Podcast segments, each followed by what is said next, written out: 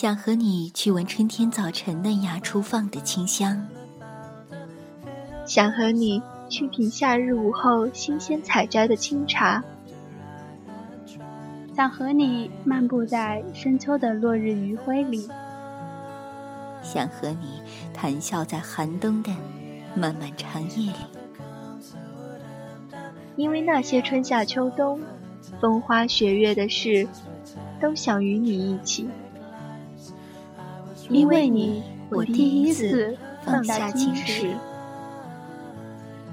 看见街角的旧书店，总会期待转角过后能听到你说“好久不见”。听见沙哑的情歌，我也不是你所想那般云淡风轻。深夜，细雨，黑咖，想你。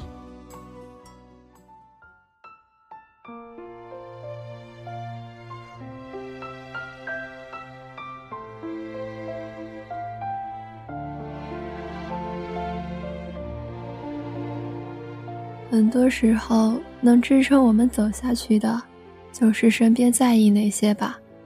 无论是人还是宠物，他们给你的陪伴，都是我们在前路凶险又漫漫时，往下走的勇气。微情书间沾染了谁的流年？我是清新，今天和大家分享一篇来自刘小昭的文章，只是不想。让你孤单。有一年，我的妈妈做了个小手术，说是小手术，可只要涉及到至亲的人，感冒也让人揪心，何况还需要开刀。且不说我作为亲生女儿，就连我从医近四十年、已经挂着老专家名号的姨妈，以及学了多年临床工作也有六七年的表姐。在手术室外等着的时候，也是紧张的直掉眼泪。所以在手术结果之前，他们统一口径全都瞒着我。只是最后出了结果，一切顺利的时候，姐姐才给我打了个电话，让我安心。可我怎么能够安心呢？当天就请假奔回家。医院里，妈妈恢复得很不错，精神气色都好。还各种跟我们开玩笑聊天，一颗心才算稍微有些着落。晚上的时候，爸爸在医院陪床，我自己回家睡觉。一个人躺在空荡荡的房间里，那些白天深深压抑下去的情绪，才慢慢升起来。忙碌的工作是为了什么呢？父母生病的时候都不能陪在身边，一直还觉得自己孝顺。可对于父母的孝顺，并非是你努力不让他们操心，又或者是给什么物质上的东西能衡量的呢？越想越难过，眼泪湿了半边枕头。这时候，忽然觉得胳膊上有软软的触感。睁开已经被泪水模糊的眼睛一看，原来是我家小金巴在用爪子拍我的胳膊。我不明白他的意思，歪着头看他，他也歪着头看我，继续用爪子扒拉我的胳膊。我把胳膊伸开，还以为是压到了什么东西，结果他看到我伸开的胳膊。扭身躺下，把毛茸茸的大脑袋重重的枕在我的胳膊上，睡着了。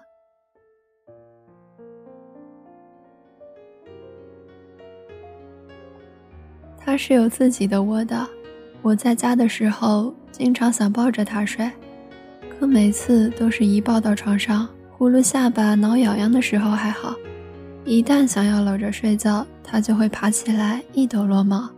走到床沿，啪叽跳下去，小爪子敲打着镜面，哒哒地走到自己的窝里去。他是不和我们睡的。可那天不知道为什么，可能是家里人都在忙碌，只是抽空给他换水喂食，而没了平日的陪伴；又或者是平时都是爸爸妈妈在家，他忽然觉着少了人害怕。总之，不知为什么，他歪着小脑袋靠着我，踏实的、沉沉的，打着小呼噜的睡过去了，一觉到天亮。难题并没有因此就少了，可哪怕过去好几年，我还是记得那个一个人在家过夜的晚上，因为一只小狗的陪伴。无助的女孩睡了个好觉。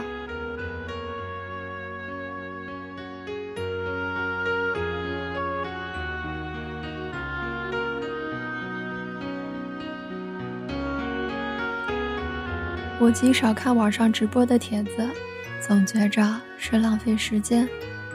可有一个却是我反复看过很多遍的，看一次，哭一次。讲的是一个男孩带着两条狗生活的故事，里面让我掉眼泪的桥段太多了。引用两个：点点是邻居家年纪很大的金巴，那时候已经算的是风烛三年了，户外活动基本取消，只在早上陪伯母去买菜。户外活动基本取消，只在早上陪伯母出去买菜，晚上在小区门口等伯父下班归来。伯母说，每天陪他去买菜都很勉强，以前他都是陪进菜场内，参与整个采买工作，现在他仅能送伯母到菜场口，就趴在地上喘粗气，一直歇到伯母买好菜。出来，再一起回去。回程明显的体力不支，常常要歇个两次才能继续走。伯母这么说的时候很动情，一边顺着他的皮毛。他是感情深，一定要陪着我。另一个是我之前也讲过的。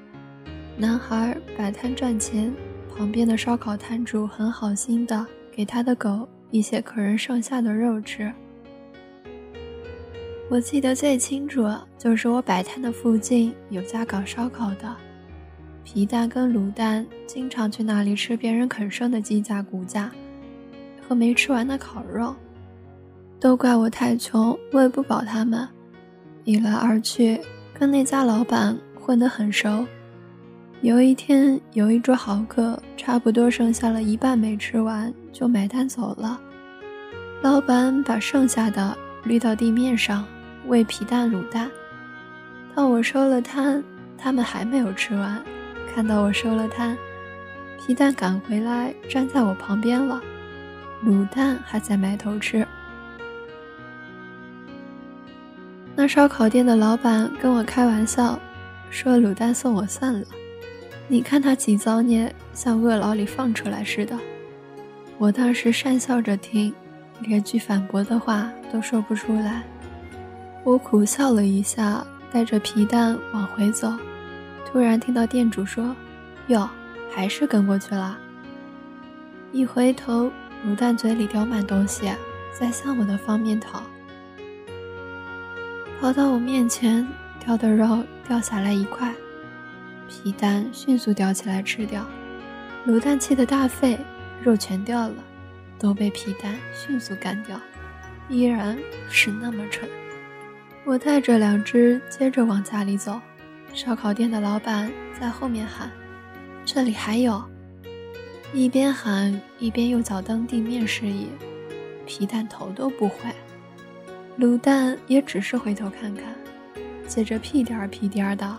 跟着我一路小跑我忍不住笑就明明一无所有还觉得自己富可敌国一样。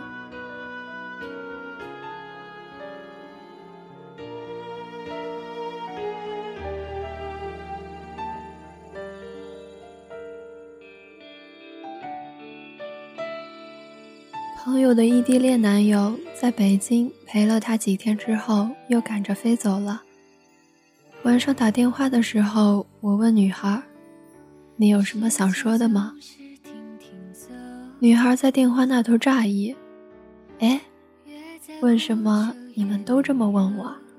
周末的时候，我们俩靠在一起聊天，因为知道第二天就要分别，都舍不得睡，两个人。”都困得迷迷糊糊的，但还是东一句西一句的扯着。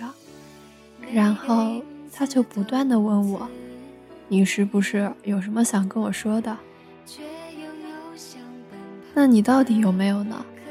你俩在一起，你跟我说的都是琐事，从来没对你俩的关系说过什么。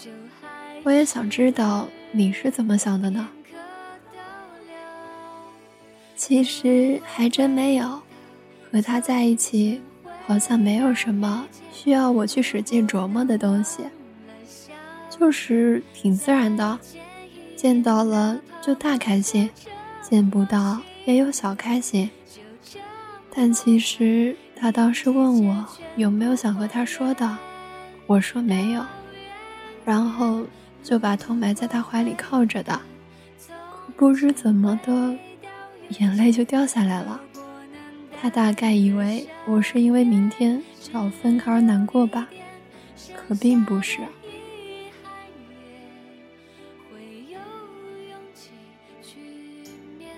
那到底是因为啥？一边加着班一边电话的我有点不耐烦。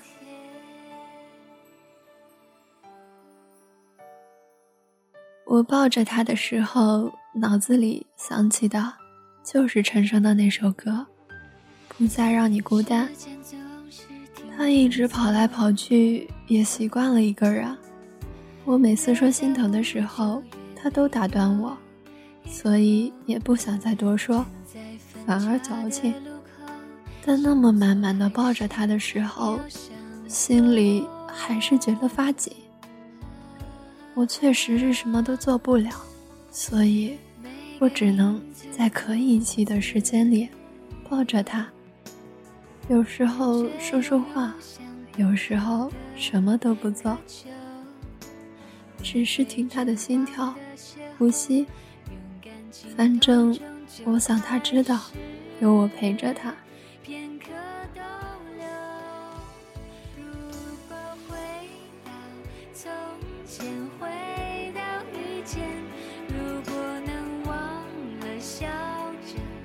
并不够大，就像之前有人回复我：“狗怎么能和人放在一起相提并论呢？难道你是用狗自比吗？”其实我并不介意什么自比啊，我觉着很多养过狗的人应该都不介意吧，因为在这些故事中，我想说的是陪伴这个概念。我家小金巴故事二中的狗狗们。甚至第三个故事中的姑娘，她们能做什么具体的事情吗？好像真的是什么都做不了。但很多时候，能支撑我们走下去的，就是身边在意那些吧。无论是人还是宠物，他们给你的陪伴，都是我们在前路凶险又漫漫时，往下走的勇气。所以。就算被比成小狗又如何呢？能给到心爱的人陪伴，累的时候做他的港湾，心甘情愿。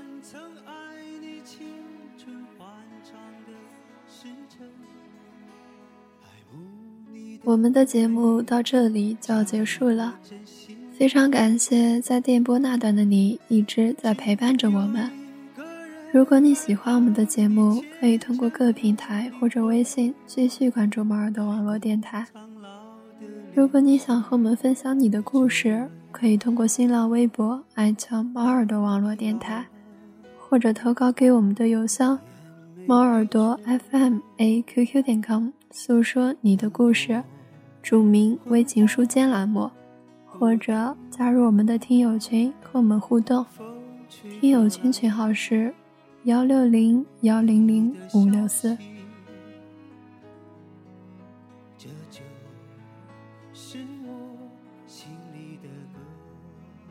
微情书间陪你一路向前，我是清新，我们在下一期里不见不散。